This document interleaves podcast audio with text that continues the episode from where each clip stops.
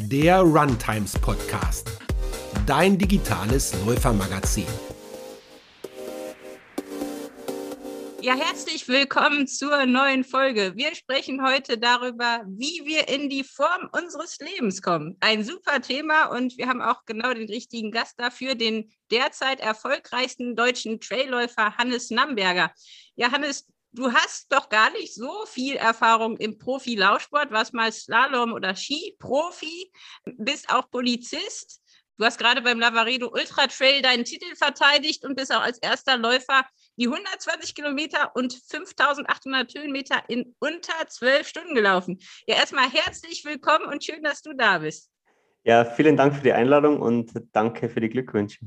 Ja, Mensch, das muss man erstmal hinkriegen, so eine Zeit zu laufen meine Kollegin Marit, die hatte ich ja kürzlich getroffen und die sagte, ja, ich habe ein altes Foto von dem Hannes gesehen, ich habe den gar nicht wiedererkannt. Ja, also, das Foto kenne ich, ja. Ja, als du noch Skifahrer warst, da sahst du ganz anders aus. Ja, äh, sehr, sehr anders. Ich habe äh, fast 17 Kilo mehr gehabt als jetzt. Der Oberkörper war doppelt so breit, die Beine waren viel muskulöser und die Belastung war einfach eine ganz eine andere. Deshalb habe ich meinen Körper extrem umstellen müssen, dass er dann auf den Ausdauersport und vor allem auf den Ultrasport äh, geeignet ist und diese Belastungen dann aushält. Mhm. Kannst du mal ganz kurz für alle, die dich jetzt noch nicht so gut kennen, sagen, wie würdest du dich selber beschreiben? Du hast ja eine sehr spannende Entwicklung hinter dir. So also mal in ganz kurzer Form, wer bist du und wie bist du geworden, wer du heute bist? ja, gut, dann fangen wir an. Also ich bin äh, aus Ruppolding im Süden von Bayern groß geworden, an einem Skilift aufgewachsen und deshalb schon immer auf Ski gestanden. Und dann war es immer der Traum, mal Weltcup-Fahrer zum, zum werden. Ich habe es lange versucht, habe es bis in den Europacup geschafft, musste aber dann mit 21 Jahren aufhören, weil leistungs- und, und verletzungsbedingt ich nicht mehr weiterkommen bin.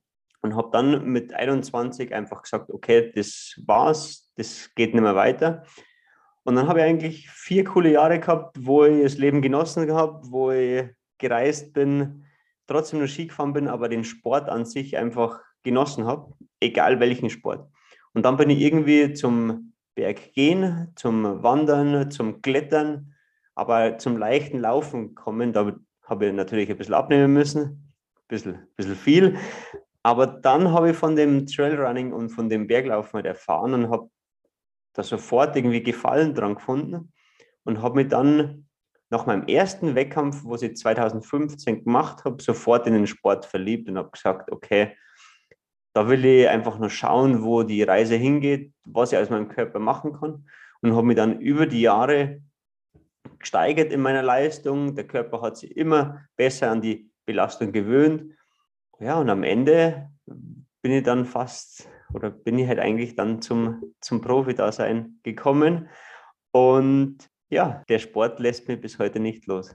Wir haben ja heute ein spannendes Thema in der Form meines Lebens. Also viele wünschen sich das ja, irgendwann mal in die Form ihres Lebens zu kommen. Bist du gerade in der Form deines Lebens oder kommst du noch irgendwann dahin? Ich bin in einer sehr guten Form gerade, würde ich sagen.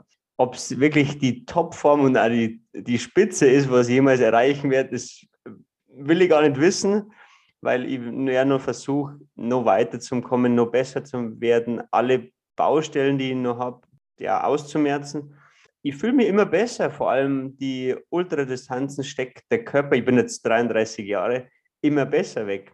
Früher habe ich nach einem, ja, nach einem Bergmarathon nicht richtig gehen können am nächsten Tag und jetzt passiert eigentlich nicht viel danach. Ich habe keine, Mus keine Muskelkater, keine großen Verletzungen. Klar habe ich schwere Beine und auch vielleicht aufgeschwemmte Beine, aber das kennt jeder. Aber ich äh, verkraft die Belastungen einfach immer besser und komme immer besser an den Sport adaptieren. Ich habe den Philipp Reiter letztens gefragt, sag mal, Philipp, wen würdest du denn sagen, müssen wir auf dem Schirm haben? Wer wird denn noch ganz Großes vollbringen in Deutschland? Ähm, und er sagt so, boah, da gibt es echt gar nicht so viele.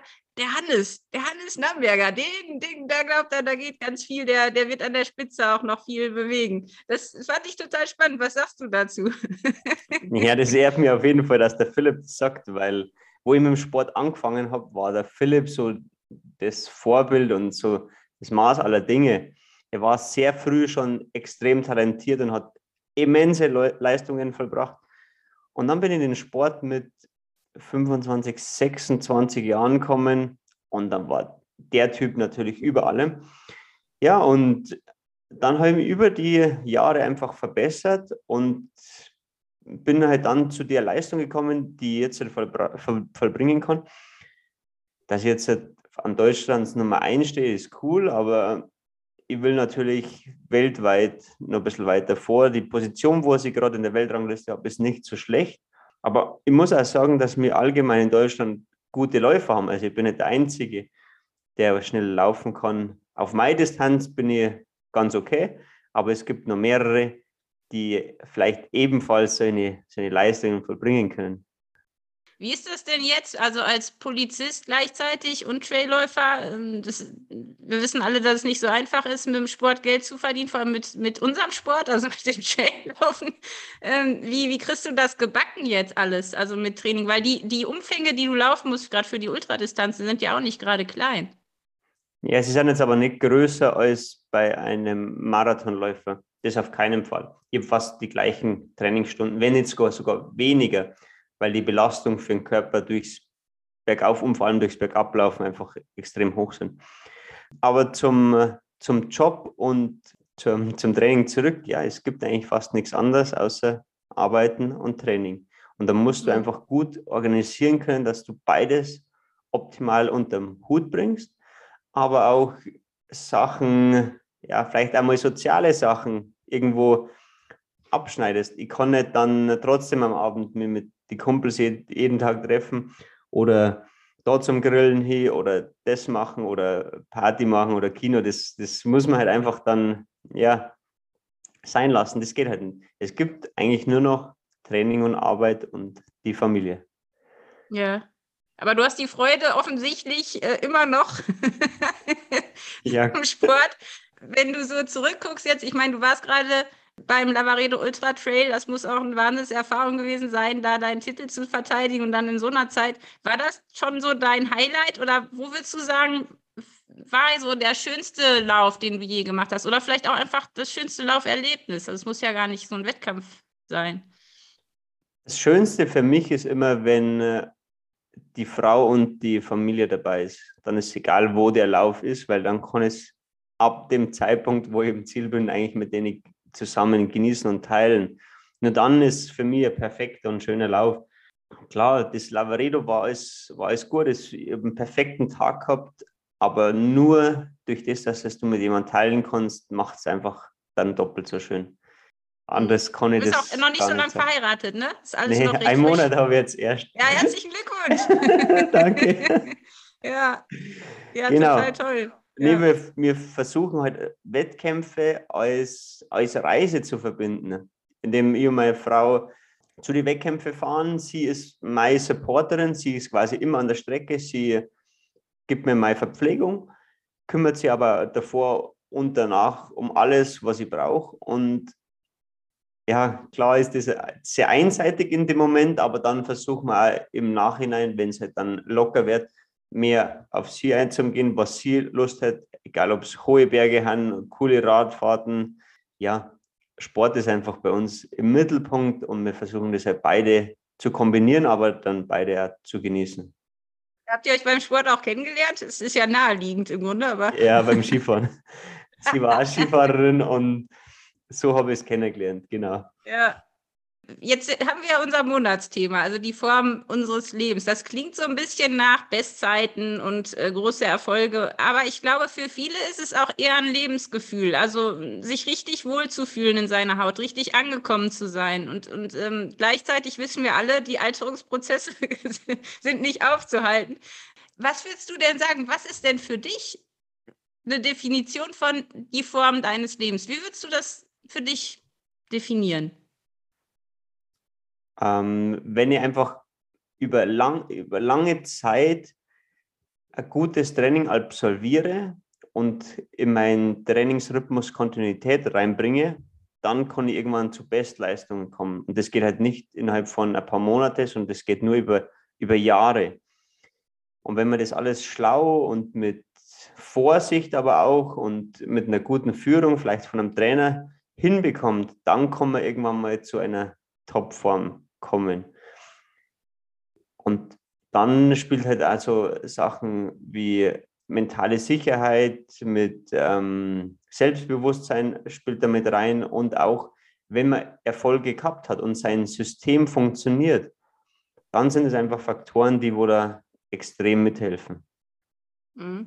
Und hast du da auch irgendwie besondere Lektionen lernen müssen? Also äh, gerade jetzt der, die Umstellung natürlich vom Skisport auf den Laufsport, aber Du sagst, es ist ein langwieriger Prozess. Ich, wir haben ja auch oft nicht die Geduld. Ne? Wir wollen ja am besten morgen schon in der besten Form unseres Lebens sein. Und Opfer bringen wollen wir auch nicht. Wie du sagtest, abends noch Party machen, nächsten Tag am besten Bestzeit laufen. Ähm, aber was sind denn vielleicht ganz konkrete Dinge, die bei dir einen Unterschied gemacht haben? Du musst es ja auch erstmal ausprobieren. Ne? Was funktioniert, was funktioniert nicht? Also ausprobieren, das war das Wichtigste und vor allem lernen durch Schmerz. Ähm, wenn am Anfang Trailrunning war noch nicht bekannt und da hat es noch keine Handbücher gegeben oder keine richtigen Trainingspläne, wo ich angefangen habe. Und ich habe einfach alles austesten müssen und schauen müssen, ob das funktioniert. Und dann hast du dich einfach selber mit dem Sport befassen müssen, mit dem Material, mit den Schuhen, mit der Ernährung, mit dem Laufrucksack. Und so bist du halt irgendwann Schritt für Schritt weiterkommen, hast das System für dich weiterentwickelt und halt so auch verbessert. Und dann habe ich mir halt viel auch von anderen Sportarten abgeschaut, also angefangen vom Marathon, dann vom Radfahren, vom Triathlon jetzt. Was machen die Jungs, was ich vielleicht noch nicht weiß? Welche Gadgets nehmen die her? Ähm, wie verpflegen sie sich? Wie, ja, wie gehen die an den Sport ran? Und dann versuche ich einfach, wenn es bei mir funktioniert, dann in mein System zu übernehmen und so halt Schritt für Schritt weiterkommen. Selbst du dann auch Tagebuch oder so, um alles zu dokumentieren? Ja, ich habe ja einen Trainer, der wo alles überwacht. Also klar, Training Peaks ist bei mir an oberster Stelle. Und dann habe ich halt für mich selber noch so ein Mentalbuch, wo ich halt Gedanken aufschreibe oder halt die Sachen, die bei mir gut funktioniert haben oder halt überhaupt nicht funktionieren um halt so auch vielleicht aus der Vergangenheit ein bisschen zu lernen, was ist, wenn das Knie an der Außenseite zwickt, wo kommt der Schmerz her? Wie habe ich das damals gemacht? Wie bin ich aus der Phase wieder rausgekommen, dass ich nicht wieder immer von vorne anfangen muss? Jeder kennt das Läuferknie, woher kommt es, was hat das für Ursachen, was muss ich dagegen tun? Solche Sachen, ähm, ja, dass man sich selber mit seinem Körper und mit sich selbst auch immer wieder beschäftigt. Mhm. Ja, super. Gerade wenn man so reflektiert ist, wir machen ja auch meistens dieselben Fehler immer wieder. Ja, das, es sind immer die gleichen Fehler. Man, und es sind im, im Läuferkreis haben wir ja fast immer die ähnlichen Symptome, wenn man was zwickt oder es ist sehr ähnlich und daraus äh, kann man halt dann lernen, entweder von sich selbst oder von anderen. Was ist denn so die peinlichste oder lustigste Geschichte, die du in, auf deiner Reise so erlebt hast, gerade äh, beim Laufen oder beim Lernen zu, zu laufen? Boah, die peinlichste. Ah, ah, ah, ne, ich wache sehr oft. Also mir ist jetzt oft passiert, dass ich bei den langen Ultras, ist mir letztes Jahr beim UTMB, das ist das größte Rennen der Welt, und dann ist man auf Madeira beim Matera Ultra Trail ist mir passiert, dass ich genau bis zur Ziellinie gedacht habe und danach war mir alles egal. Und dann habe ich nur kurz den Finishline-Moment genießen können und dann bin ich eigentlich umgefallen. Und wenn man halt über beim UTMB bin ich 22 Stunden gelaufen, da kommt halt alles auf der Kleidung zusammen und man riecht nicht unbedingt frisch. Und dann liegst du halt da und denkst eigentlich, ja, lass es mir einfach nur liegen, aber ähm, da kommt einfach alles zusammen und ich komme dann auch nicht gegen mich selber wehren, weil ich einfach so fertig bin und ja, ich vergesse dann meistens einfach das Essen, was dann den Auslöser macht, dass mein Körper einfach komplett streikt und auch sich einfach umdreht und ja, da fühle ich mich dann immer nicht wohl dabei, aber es gehört mittlerweile dazu und ich habe auch gelernt, wie ich mit dem umgehen muss, dass es nicht mehr passiert. Das ist das Peinlichste eigentlich, wenn dann der, der Erste eigentlich umfällt und, und da liegt oder ins, ins Zelt gebracht wird. Das ist auch keine gute Werbung für den Sport, ne? Nee. Für alle, die zugucken und noch nicht laufen, die überlegen sich das nochmal. Ja, ich denke halt genau bis zur, bis zur Ziellinie und alles, was danach ist, ist mir egal. Und der Fehler ist einfach nur, dass ich nichts esse danach. Und der Körper ist so im Überlebensmodus, weil halt so ja, getrimmt ist auf die Zeit. Und dann vergesse ich das und dann gehe ins oder dann komme ins Ziel, dann lass dich feiern und dann genießt den Moment und du isst nicht sofort was, weil jeder will ein, ein Interview.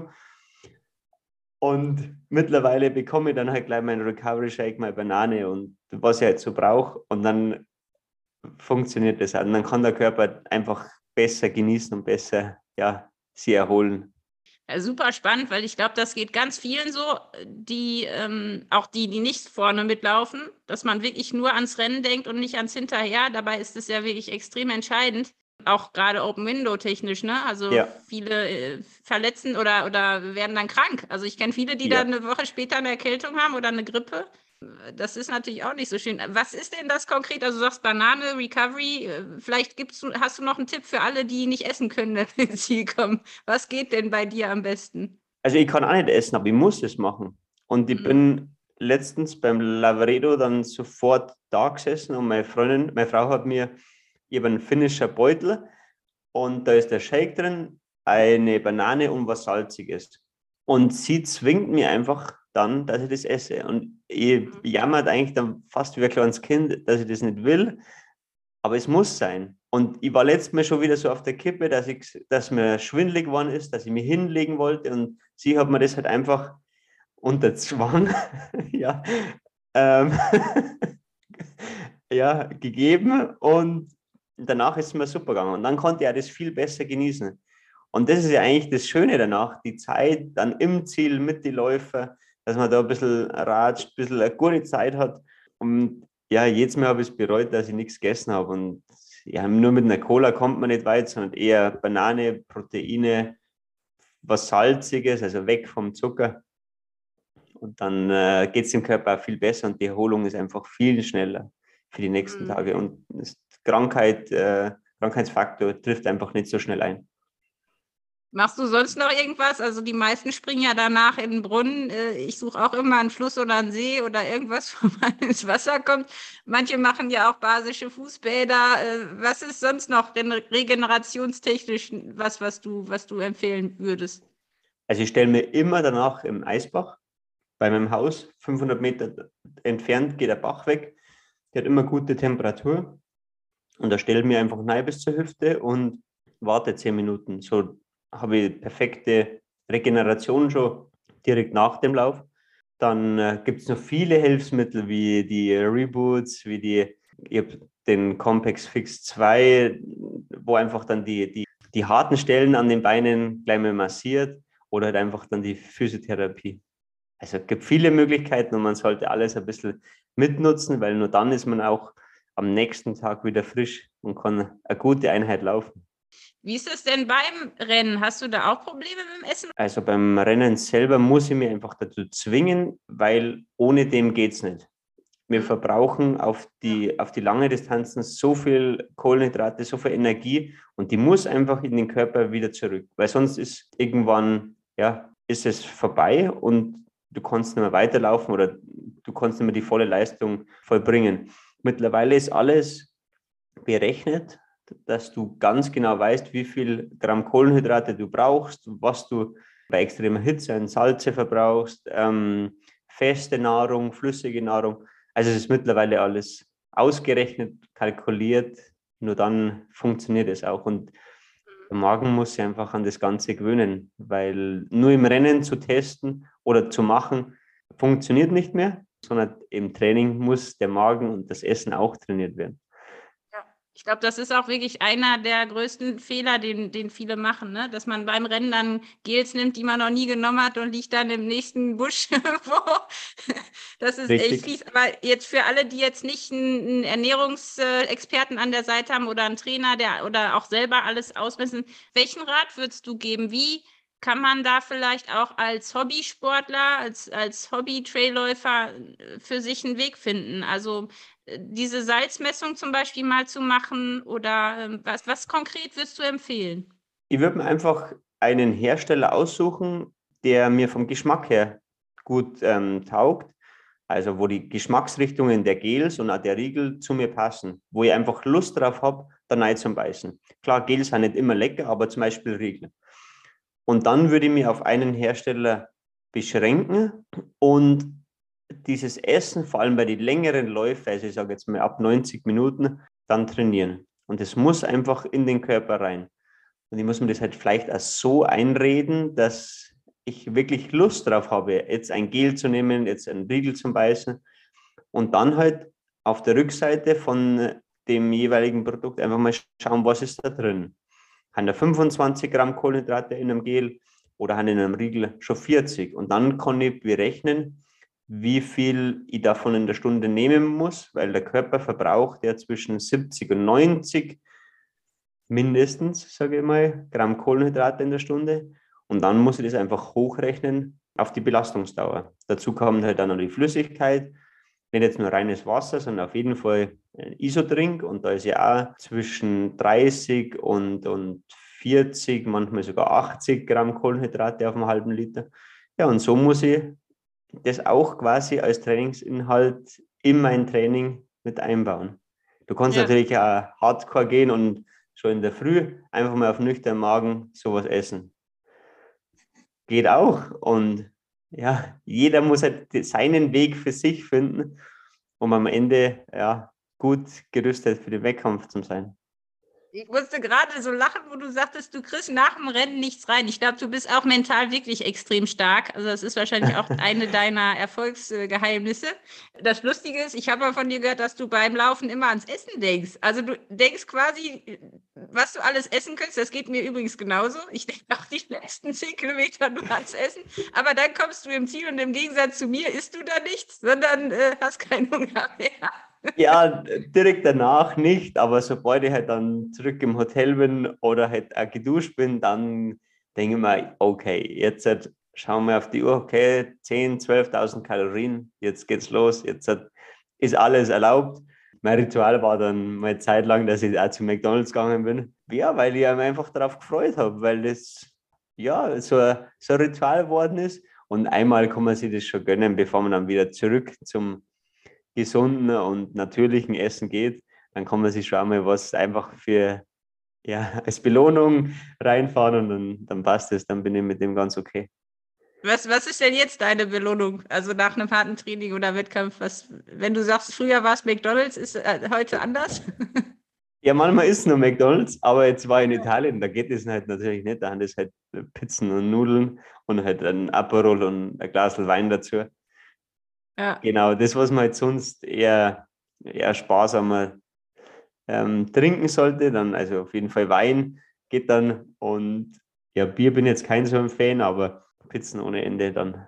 Wenn du sagst in der Ernährung, also mal ganz konkret, was ist was, worauf du verzichten musst in deiner Alltagsernährung, weil du weißt, es macht dich schneller es ist nicht einfach, aber du ziehst es trotzdem durch. Weil ich glaube, Ernährung ist auch ein Feld, das wir oft unterschätzen. Ne? Wir denken immer, wir trainieren viel, dann können wir auch viel essen. Aber die Ernährung macht ja wahnsinnig viel aus. Also ich würde jetzt auf keinen Fall sagen, jeder soll eine, gewissen, eine gewisse Richtung von einer Ernährungsform einschlagen. Aber er soll einfach herausfinden, was funktioniert für seinen Körper und was nicht. Habe ich auch lange gebraucht. Ich habe zum Beispiel am Anfang immer zu viel Obst gegessen, ähm, vor allem zu viele Äpfel, zu viele Orangen und das hat mein Magen ja, nicht vertragen und das war eher, ja, das war ein richtiger Faktor, warum ich dann ab Stunde fünf keine Leistung mehr gebracht habe.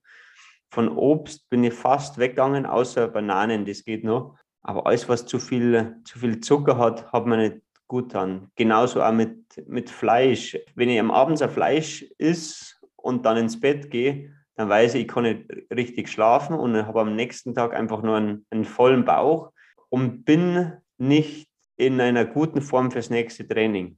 Und so habe ich das einfach Stück für Stück verbessert. Ich würde in der Früh jetzt halt nie irgendwie was mit Zucker essen, sondern eher was, was Basisches, was, äh, ich sage jetzt einfach mal ein Butterbrot mit ein bisschen Salz drauf oder ein Porridge, einfach nur mit Mandelmilch, ohne irgendwelche Früchte rein Klar, Früchte schmecken immer gut, aber es schmeckt vieles gut, aber bringt es dir in dem Sinn weiter? Und wenn ich jetzt an den sportlichen Aspekt denke, es schmeckt mir vieles, aber ist es wirklich förderlich, um halt dann bei dieser Einheit ja, gut dazustehen oder halt auch Leistung zu bringen? Und von dem muss man sich halt trennen. Es schmeckt mir immer gut, ein Semmel mit Nutella, aber es gibt halt einfach keine Energie. Darum lass es sein. Ja. Und ja, so ist halt der Sport dann auch irgendwie.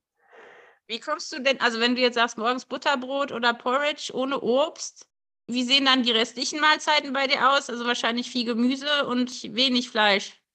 Ja, viel Gemüse, Pasta auf jeden Fall, Kartoffeln, ähm, Reis, Quinoa, Süßkartoffeln, Couscous und halt alles kombiniert mit, mit frischen und äh, saisonalem Gemüse aus der Region. Machst du dann so gedünstete Sachen abends auch oder äh, was ist nee, abends? Gedünstet gar nicht. Fleisch, sage ich mal, einmal im Monat gönne ich mir schon was. Vor allem, wenn ich irgendwo eingeladen bin oder jetzt mal zum Grillen ist, dann muss es halt sein oder möchte das auch, weil es für den Kopf auch wichtig ist. Aber ich habe einen Thermomix zu Hause und der kann gut kochen. Ähm, ja. Meine Frau kann gut kochen und so funktioniert das eigentlich dann bei uns. Was genau, ich habe halt ich habe zum Beispiel Rennessen, was ich immer vor einem, vor einem Wettkampf ist. Das ist halt Reis mit Kartoffeln. Dann habe ich ein bisschen ähm, Kokosmilch mit Curry und Tomaten und halt einfach Gemüse rein. Also nichts Spezielles, aber es funktioniert für meinen Körper ganz gut, dass ich am nächsten Tag oder dann für die, für die Wettkampftage ähm, genug Energie und habe im Körper und halt die Speicher gefüllt sind. Also das ist deine Pasta-Party dann sozusagen? Genau, selber gemacht, dass ich weiß, was drin ist. Bin nicht unbedingt dafür, vor dem Rennen mich bekochen zu lassen, auch nicht in einem Restaurant, sondern das muss ich selber machen, dass da halt kein Fehler passiert. Ich habe schon mal Tage gehabt, erst heuer bei einem Wettkampf in Spanien und dann hat es halt Hotelgessen gegeben und dann war das sehr gedünstet und mit brutal viel Knoblauch und Öl und beim Wettkampf ist halt dann nach hinten losgegangen. Ja, das will man nicht. Genau. Darum ja. einfach diese Faktoren wirklich ausschalten, sich selber ums Essen kümmern, weil nur dann kann man am Wettkampftag die optimale Leistung bringen. Und beim Training, du hast ja gerade super konkrete Sachen genannt für die Ernährung. Was würdest du sagen, ist vielleicht beim Training was, was den Unterschied gemacht hat, bei dir so schnell zu werden und auch so, ja, so lange Distanzen so wahnsinnig gut zu meistern? Hast du dir da auch von anderen Sportarten was abgeguckt oder von anderen Sportlern? Gibt es da irgendwelche konkreten Tipps? Ich habe mich einfach langsam an die Belastung gewöhnt, aber das Traillaufen ist einfach so, dass ich drauf Bock habe. Deshalb war das jetzt halt nie irgendwie so, so eine krasse Überwindung. Ich könnte jetzt, ja, das kostet mehr Überwindung, 40, 40 Kilometer auf Asphalt zu laufen. Das wäre jetzt für mich viel härter als 40 Kilometer in die Berge, weil das verfliegt einfach. Deshalb war einfach die Lust, das zu machen, viel größer als irgendwie Motivation oder ähm, dass ich auf, auf andere Sportler geschaut habe ich schaue natürlich auf, auf andere Sportarten, aber die haben einfach Bock, diesen Sport zu machen. Egal ob es Radfahrer oder Triathleten sind. Ja, und so gewöhnt man halt sich an diese ja, langen, langen Einheiten. Mhm. Aber ich glaube, das ist genau der Schlüssel. Ne? Wenn man was findet, was wirklich Freude macht, dann findet man auch die Kraft, auf andere Sachen zu verzichten. Und ich glaube, äh, da muss man auch erstmal vielleicht seine Strecke und seine ja, sein, sein Sport finden. Gerade im Laufen gibt es ja verschiedenste Sachen, ne? ob das jetzt Hindernisläufe sind oder eben Trailrunning oder eben äh, Stadtläufe oder, oder was auch immer. Ähm, trotzdem hast du vielleicht einen Trainingstipp, den Läufer, die jetzt mit dem Trailrunning stärker werden wollen, unbedingt mal ausprobieren sollten, der vielleicht unterschätzt wird? Bei uns ist einfach so, ähm, man muss sich langsam an die Belastung gewöhnen, weil wenn man laufen kann in der Ebene, heißt es jetzt nicht unbedingt, dass man in die Berge gut laufen kann. Vor allem halt dann in die Downhills, weil die gehen einfach auf eine komplett andere Muskelgruppe und man merkt einfach, wenn man viele Tiefenmeter gemacht hat, wie der Körper danach arbeitet. Also langsam an die Belastung gewöhnen, sie spielerisch ja da weiterentwickeln. Und bei mir ist eigentlich so, ich gehe raus aus der Tür, klar, ich habe die Berge vor der Haustür, aber das, das ist, ist ein Vorteil. Ich bin in Leipzig, hier ist kein einziger Berg. ich kann zum Beispiel nicht viel flach laufen, das geht gar nicht. Ja. Und ja, einfach mit dem Gelände spielen und sie ständig neue Routen irgendwie ausdenken oder planen oder, oder auch einfach mal treiben lassen. Und so ist Trailrunning.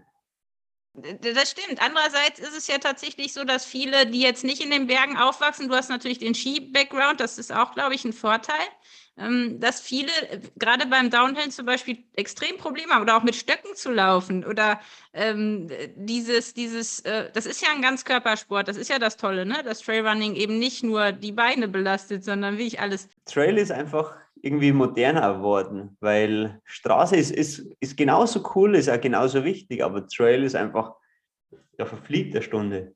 Ja. Und wenn man die Möglichkeit hat, ich weiß, es hat nicht jeder, dann sollte man es einfach mal ausprobieren. Und ja, jeder will in die Berge, auch in die, im Urlaub. Und ja, vor allem es ist wirklich, es ist so viel gesünder. Ne? Ich habe mich so kaputt gemacht mit dem Straßenlauf. Also das ist echt übel, wenn du nur Teer rennst äh, ja. und dann wirklich zu viele Marathons auch auf Straße pro Jahr. Es ist viel gesünder also es, und, und wirklich abwechslungsreich und man braucht auch keine Musik, weil es ist einfach spannend.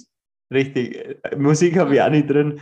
Es wird immer besser, der Körper muss sich daran gewöhnen, aber was bei uns zum Beispiel auch nicht auftritt, was, also ich habe es nur beobachtet und die Achillessehnenproblematik im Straßenlauf ist ja bekannt und bei uns durch das ständige Auf und Ab, wo du halt auch die Dehnung der Achillessehne hast, ist nicht so verbreitet wie im Straßenlauf.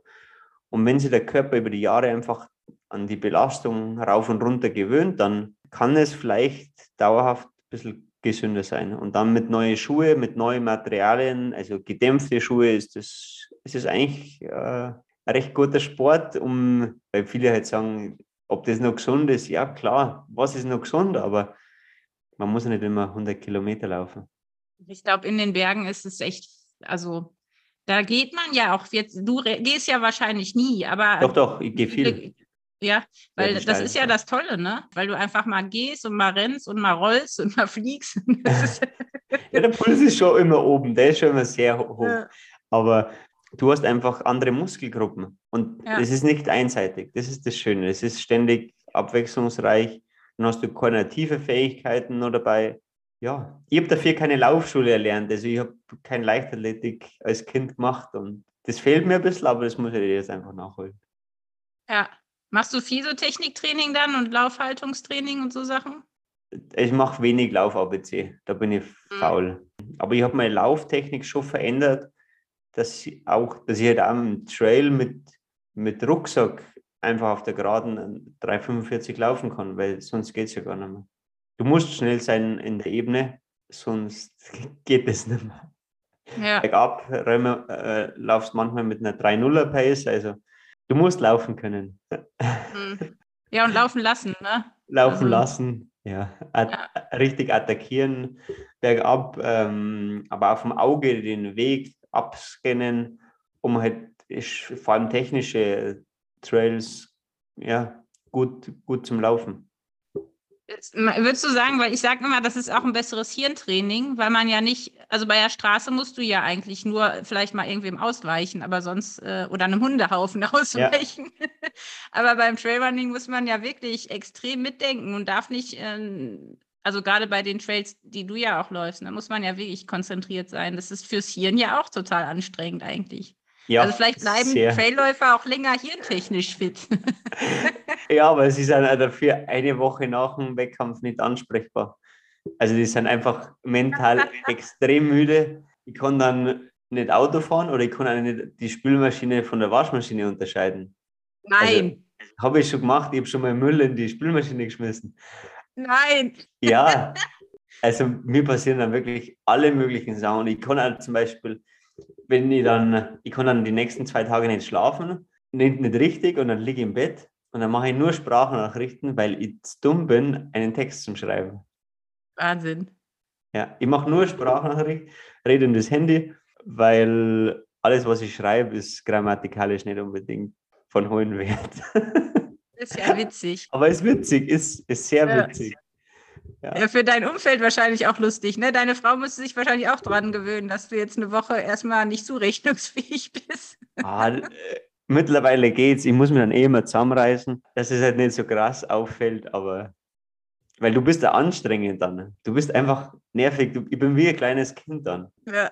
Ja, das muss man auch erstmal hinkriegen, ne? Das, den Müll in die Spülmaschine. Ja, ja. lauter so Sachen. Oder dass de, deine Klamotten richtig anziehst. Du bist so, so abwesend ab und zu. Aber es ist witzig. Lustig. Ja, ist wirklich lustig. Eigentlich müsste man das mal filmen. So die Woche nach dem Rennen müsste man eigentlich mal Kameras aufstellen. Ich glaube, das wäre sehr unterhaltsam.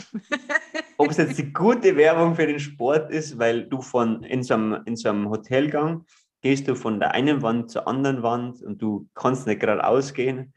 Und deine Ganghaltung, vor allem bei Treppen, ist nicht unbedingt gut, aber das ist der Sport. Ja, Deine Zehen ja. schauen scheiße aus. Oh ja. Also als Mann ist es egal, als Frau, die legen ein bisschen mehr Wert drauf, aber die Zehen haben richtig hässlich. Deswegen benutzt man Nagellack, damit es nicht ganz so auffällt, da, weißt an den Füßen. Ja, aber da ist nichts, wo man Nagel. Kein Nagel mehr.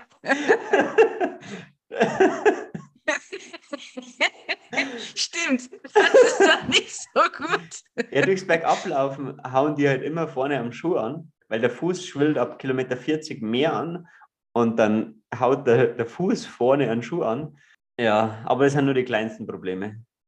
Ja, aber es ist schon, also ich habe immer nur schwarze Nägel. Bei mir ist erst einmal ein Nagel abgefallen. Also, also das, äh, deswegen bin ich da verschont geblieben. Ja. Aber äh, das ist wirklich ein Problem mit den, mit den Zähnen. Ne? Also ja. da, ich, da ist auch, also hast du da schon eine Lösung gefunden, wie die schnell wieder sich äh, regenerieren? Vielleicht hast du ja. Nee das werden nicht mehr, das ist vorbei. Also die haben einfach nicht schön.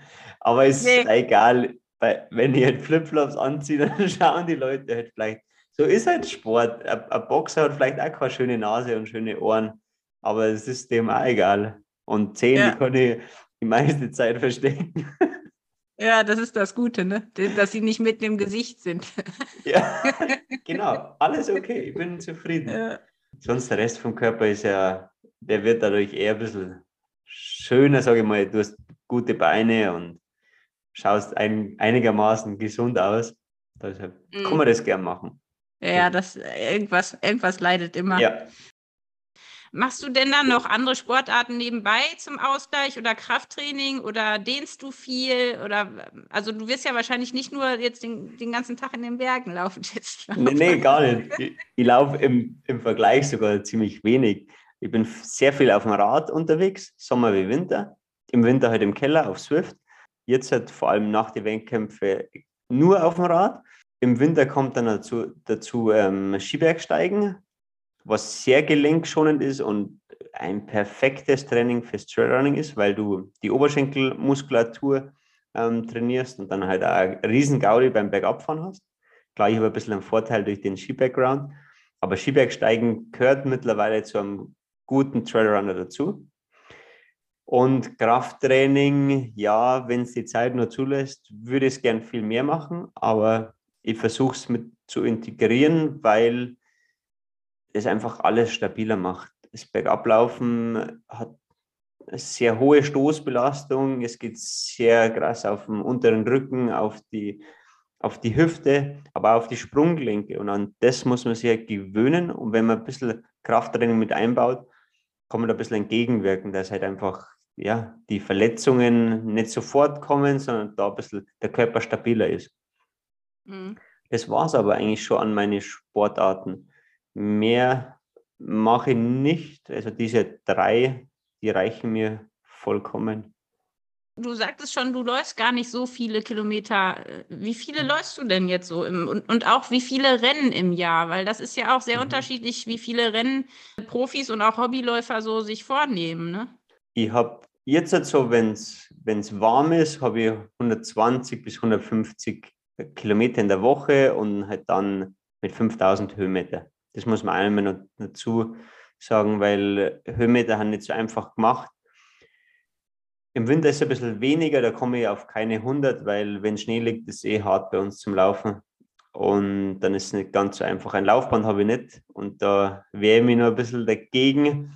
Ich gehe einfach. Das ist ja auch furchtbar monoton. Ich verstehe es auch nicht. Ich, also stundenlang auf dem Laufband laufen, das ist auch echt eine Bestrafung. Ja, aber es ist gut fürs Training, weil du kannst halt da extreme Intervalle machen und brauchst halt um nichts kümmern. du brauchst nicht recht viel anziehen, vor allem im Winter, wenn es draußen saukalt ist. Der Schneepflug fährt an dir vorbei und es ist, du hast zwei Paar Handschuhe an und die friert es immer noch. Dann wünsche ich mir schon ab und zu ein Laufband, aber es macht ja irgendwie in der Birne ein bisschen härter und das ist auch ganz, ganz wichtig, dass du halt einfach nicht immer bei gemütlichen Temperaturen läufst, sondern auch wenn es richtig hart ist, wenn es regnet, wenn es oder wenn der Schneeregen kommt und es ist glatt unten, das muss man machen, weil was ist, wenn es im Wettkampf mal so ist oder wenn die Nacht einfach bitterkalt ist und du frierst schon, dann musst du einfach da, ja, ich sage eine Maschine sein, weil da gibt es dann keine Ausreden und da musst du Leistung bringen und da macht die der Winter echt hart.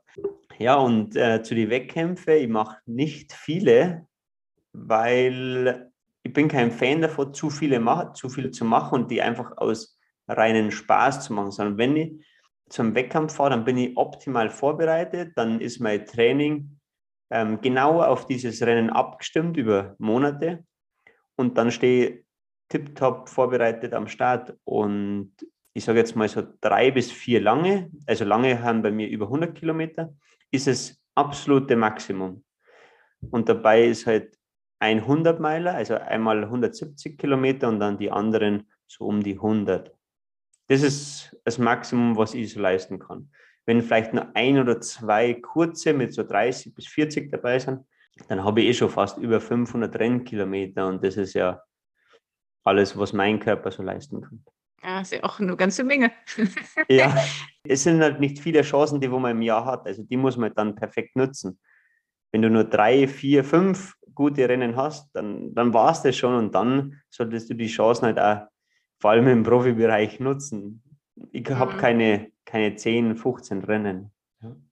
Das Blöde ist halt, wenn es einen vorher umhaut. Ne? Gerade jetzt in den letzten zwei Jahren, ich weiß nicht, wie, wie es dir so gegangen ist, aber ich habe auch das Gefühl, alle haben kurz vor einem Rennen jetzt irgendeine Verletzung oder Corona oder Grippe oder sonst was. Dann ist es natürlich doppelt bitter, ne? wenn man sich richtig vorbereitet und dann haut seinen direkt da vor, vor dem großen Ziel um, wenn man nicht so viele Ziele hat. Ich glaube, viele machen jetzt seit Corona auch wirklich so, ja, ich gucke erst mal, wann ich fit bin und dann entscheide ich, wo ich renne. Das scheint bei dir ja nicht der Fall zu sein. Ja, es geht nicht, weil du hast die festgeschriebenen Termine, die du halt auch öffentlich machst und dann ähm, kannst du nicht so einfach switchen. Die großen Rennen der Welt, wo die äh, ja, Weltspitze ja da ist, da willst du halt auch hin. Und dann kannst du da, ähm, da musst du halt schauen, dass an diesem Tag alles passt.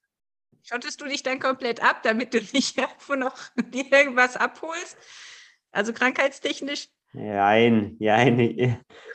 Ja, wenn man es ich bin auch so ab und zu der, der Typ, wo sich ein bisschen zu viel verrückt macht, aber eigentlich muss du da eher dann locker werden. Mir hat ähm, einen Monat vor dem Lavaredo jetzt hat auch Corona erwischt und dann habe ich mir auch gedacht, ja, die Welt geht unter und alles ist scheiße. Aber im Endeffekt war es nicht so. Der Körper hat, hat sich erholt, hat eine Pause gebraucht. Ich habe nur meinen Trainingsblock eingelegt und im Nachhinein ist alles gut gegangen. Also man macht sich immer schneller verrückt, als es wirklich ist. Und dann ich kenne das auch vor dem Wettkampf, dann denkt man, ah, jetzt wäre ich krank, der Hals kratzt, ah, ich fühle mich nicht gut, die Leistung passt nicht mehr. Aber es hängt auch mit der Nervosität zusammen, die vor dem Wettkampf auch wichtig ist, aber auch normal. Und aus dem sollte man halt dann irgendwie lernen. Ja. Was sind denn jetzt noch Ziele? Du hast ja im Grunde schon so viel erreicht, aber ich denke mal, du hast noch einiges vor. ja, ich bin noch nicht so lange im Sport und vor allem in der oberen Spitze angelangt. Deshalb will ich noch ein paar Jahre machen, aber für uns ist das Größte der UTMB, also der Ultra Trail Mont Blanc in Chamonix, wo es einmal um den Mont Blanc herum geht. Und das ist das Größte, was es in unserem Sport gibt. Da war ich letztes Jahr schon am Start, habe eine gute Leistung gebracht und heuer wieder. Und ich hoffe einfach, dass ich dort mich noch ein bisschen verbessern kann. Ja, vielleicht ein bisschen weiter nach vorne. Und das wäre halt ja, der Traum, was ich so in meinem Sport noch habe. Was denkst du, geht denn da in der Weltspitze, wenn es richtig hm. gut läuft? Wenn es richtig gut läuft, dann, äh, dann kann es. Letztes Jahr war ich, war ich Sechster, vielleicht noch ein paar Plätze nach vorne. Das wäre gut. Ja. Ich denke aber nicht so viel immer an das Ergebnis oder an die Platzierung oder Zeit, sondern eher an das, was muss ich machen, um dorthin zu kommen? Weil nur ans Ziel zu denken, ist nicht mein, also so, so bin ich nicht, sondern was muss ich ab jetzt dafür tun, damit ich dorthin komme? Also eher den Weg zu berechnen, um am Ende mein Ziel irgendwann zu erreichen. Ein super Tipp, glaube ich, auch für alle, die gerade zuhören, weil ich glaube, genau das macht wahrscheinlich auch den Unterschied, dass man wirklich sich konzentriert auf den Weg und was kann ich jetzt tun, um meine Ziele zu erreichen. Da können wir uns alle mal Gedanken machen, wahrscheinlich, was jetzt konkret in unserem Leben auch für Opfer bringen wollen. Ne? Das ist ja das große Ding. Ja, weil jeder redet immer nur über das, über das, ich will SAP so und so laufen, ich will das und das machen. Ja, aber wie kommst du dahin? Ja, ich muss mehr trainieren. Ja, aber das funktioniert nicht. Nur durch mehr trainieren wäre nicht unbedingt besser, weil dann wäre ich vielleicht müder oder verletzungsanfälliger oder ich kann einfach nicht kontinuierlich trainieren, sondern ich muss vielleicht die Zeit, die wo ich habe, besser nutzen oder vielleicht andere Faktoren mit einbauen, Regeneration, Massagen, Black Roll, Stabilität verbessern, Alternativsport mit einbauen. Oder ich muss einfach dann, wenn ich in den Wettkampf gehe, muss ich da halt einfach besser werden. Dass ich nicht unbedingt schneller weglaufe, aber vielleicht intelligenter laufe, ähm, meine Verpflegung besser kalkuliere, meine Ausrüstung vielleicht ein bisschen optimiere. Und ja, das machen dann die Sachen aus, um dann am Ende vielleicht äh, erfolgreicher zu sein. Was ist denn eine Sache, die man noch nicht über dich weiß? Ich wäre gerne wär gern ein besserer Schwimmer. ja? Ich würde, ja, ich, ich verbrauche, ich habe keine gute Technik, deshalb ist es sehr anstrengend und ich würde gerne richtig kraulen können. Das, das wäre geil. Aber nicht, weil ich Triathlon machen will, sondern weil ich es einfach gern machen würde, als Alternativsportler. Ist. Ich würde was Neues kennenlernen, ja. Und wenn es jetzt das Schwimmen nicht ist, was ist es dann? Gleitschirmfliegen. Oh ja. Super. Oh, das will ich auch unbedingt mal machen. Ich habe ein bisschen Höhenangst. Ist, hat man nicht beim Gleitschirmfliegen. Nee? Nee. Kommst vorbei, da, wir haben eine Gleit, meine Eltern haben eine Gleitschirmschule und ich schaffe es nicht, dass Echt? ich einen Gleitschirmschein mache. Ja. Ah, wie cool. Ja, dann hast du es ja perfekt eigentlich. Kannst du ja, ja direkt. Eigentlich, aber ich mache halt laufen, deshalb. Und das ist, Gleitschirmfliegen ist ja auch wieder Training und jeden Tag fliegen sonst wird man nicht besser. Aber ist cool. Ja. Ist entspannt. Gute Sportart. Ja. Oh, toll. Irgendwie finde ich das so cool, wenn man Leute trifft, die auch so ganz konkret sagen, ich will das und das will ich in meinem Leben geschafft haben. Und viele haben ja so eine Bucketliste ja. oder so, ne? Ja, Mensch, das war ein sehr spannendes Gespräch. Ich habe noch eine letzte Frage und die bezieht sich auf das Mentale, weil ich glaube, da können wir auch noch irgendwas von dir lernen wenn man jetzt alles macht und sich gut vorbereitet und ähm, dann am Start steht, wie schaffst du es mental, so stark zu sein während dem Rennen? Gibt es da irgendein Ritual, gibt es da irgendeinen Trick, den du hast, den du weitergeben möchtest? Also am Start selber ist die Arbeit getan. Da stehe ich dann, wenn ich optimal trainiert habe und weiß, okay, jetzt geht es wirklich los. Jetzt ist der Moment, auf den ich wirklich Bock habe und ich freue mich einfach dann immens, hier zu sein. Ich bin da nicht verbissen, sondern ich bin da entspannt und freue mich auf die Belastung. Und freue mich, okay, jetzt geht's los, jetzt geht's Mann gegen Mann und ja, jetzt wird gefeitet. Und das über lange Zeit. Und dann musst du einfach eine Maschine sein und, und deine Leistung bringen. Ich stelle mir halt aber auch im, im Training, vor allem, ich habe jetzt noch sieben Wochen bis zum UTMB und ich stelle mir bei jedem Training vor, wie wird der Wettkampf ablaufen. Ich gehe das immer wieder in Gedanken durch. Ich spiele es halt vor meinem inneren Auge ab, wenn ich am Start bin, wenn es hart wird, wenn ich aber gute Momente habe, wie muss ich laufen und spiele es immer wieder ab und mache mir so einen kleinen Film draus und den spiele ich halt dann beim Rennen ab und hoffe darauf, dass es funktioniert. Und wenn mal schlechte Zeiten kommen, dann ist es so, die hat jeder. Aber ich muss also wieder rausfinden und einfach das über Lust und, und Freude am Sport irgendwie wieder hinbekommen, dass ich dann wieder ins Hoch komme und ja, wieder zurückfinde und einfach eine geile Zeit am Trail und auch beim, beim Rennen habe. Also ja. ich hoffe, wir, wir sehen uns mal. Du bist jetzt beim UTMB, du bist jetzt nicht beim Zugspitz. Ähm, nee, da schaue ich nicht hin. Nee. Nee. Ich will lieber trainieren und da ist mir zu viel Tumult und dann verliere ich wieder einen Trainingstag und Genau. Ich glaube, da kann ich noch von dir lernen, den Fokus. Also das echt, äh, ja, Fokus, genau. Also, oder halt, ja. wenn man halt für sowas arbeitet, dann muss man, oder dann, dann bleibe ich halt bei sowas dabei. Wissen, was man will und es durchziehen. Deswegen finde ich das so erfrischend, wie klar du da deinen Weg gehst, weil ich glaube, das ist genau das, was viele gar nicht mehr schaffen. Diszipliniert zu leben. Also hört sich ja. jetzt ein bisschen brutal an, aber man Na, kann ich bin der gleichen haben. Meinung. Man darf es nicht immer sagen, weil vieles einfach nur Gerede. Jeder sagt, ich will das machen, ich mache das. Und ähm, wir Motivationscoach, bloß für mich ist nicht das Entscheidende, das zu, das zu sagen, sondern das zu machen. Am Ende zählt es dann nur, und darum ist ein Wettkampf das Geilste. Da zählt es dann nur, ja, wer ist am schnellsten im Ziel und da gibt es keine Ausreden, da gibt es keinen Materialvorteil, äh, sondern einfach nur Mann gegen Mann und das war's dann. Dann sieht man, wer hat was geleistet oder wer hat einfach zu viel geredet. Hannes, vielen Dank. Wir wünschen dir echt ganz viel Erfolg und werden beim UTMB auch an dich denken und äh, sind gespannt, was du da meisterst. Und ich hoffe mal, deine Familie und deine Frau sind dann auch mit dabei oder musst du da alleine an den Start gehen? Nee, nee, das ist ein Riesenfamilienfest da fahren alle mit den Campers hin und, oder mit den Busse und schauen Sie das an. Ich kann das jedem nur mal empfehlen. Ähm, Ende August, am Freitag, ich glaube, das 26. August um 18 Uhr ist der Start. Das wird live übertragen. Ähm, Start ist mitten in Chamonix in der Stadt. Und wie ich das das erste Mal gesehen habe, ich habe Gänsehaut gehabt. Ich bekomme immer noch Gänsehaut, wenn ich da zuschaue und wo ich jetzt am Start stehe das ist eines der geilsten Events, was man sich als Sportler und vor allem als Läufer so vorstellen kann. Und das motiviert dann auch wieder zu laufen und vielleicht dann irgendwann mal auf den Trail zu gehen.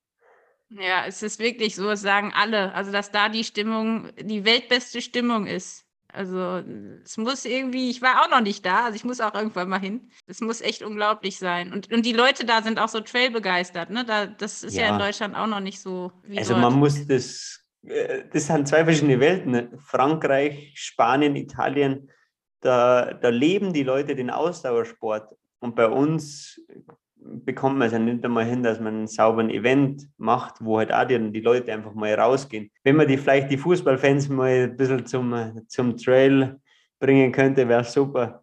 Ähm, die Läufer würden es danken. Ja, aber das ist vielleicht auch mal eine Idee, ne? Wie kriegen wir die Fußballer an die Trailstrecke? Wir müssen den Trail in das Stadion bringen, wahrscheinlich. Dann wäre es möglich.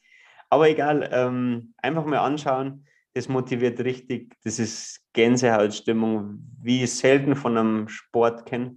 Ja, genießen und anschauen. Ja, Mensch, Hans, vielen Dank für deine Zeit. Und wir sind echt gespannt, was du noch, was du noch auf die Beine stellst in den nächsten Jahren. Danke, danke. Sehr nettes Gespräch. Danke für die Vielen Fragen. Vielen Dank dir. Ciao, ciao. Servus. Das war der Runtimes Podcast. Spannende Laufgeschichten, Trainingstipps und Workout-Videos gibt es auf unserer Webseite run-times.de oder in unserem YouTube-Kanal.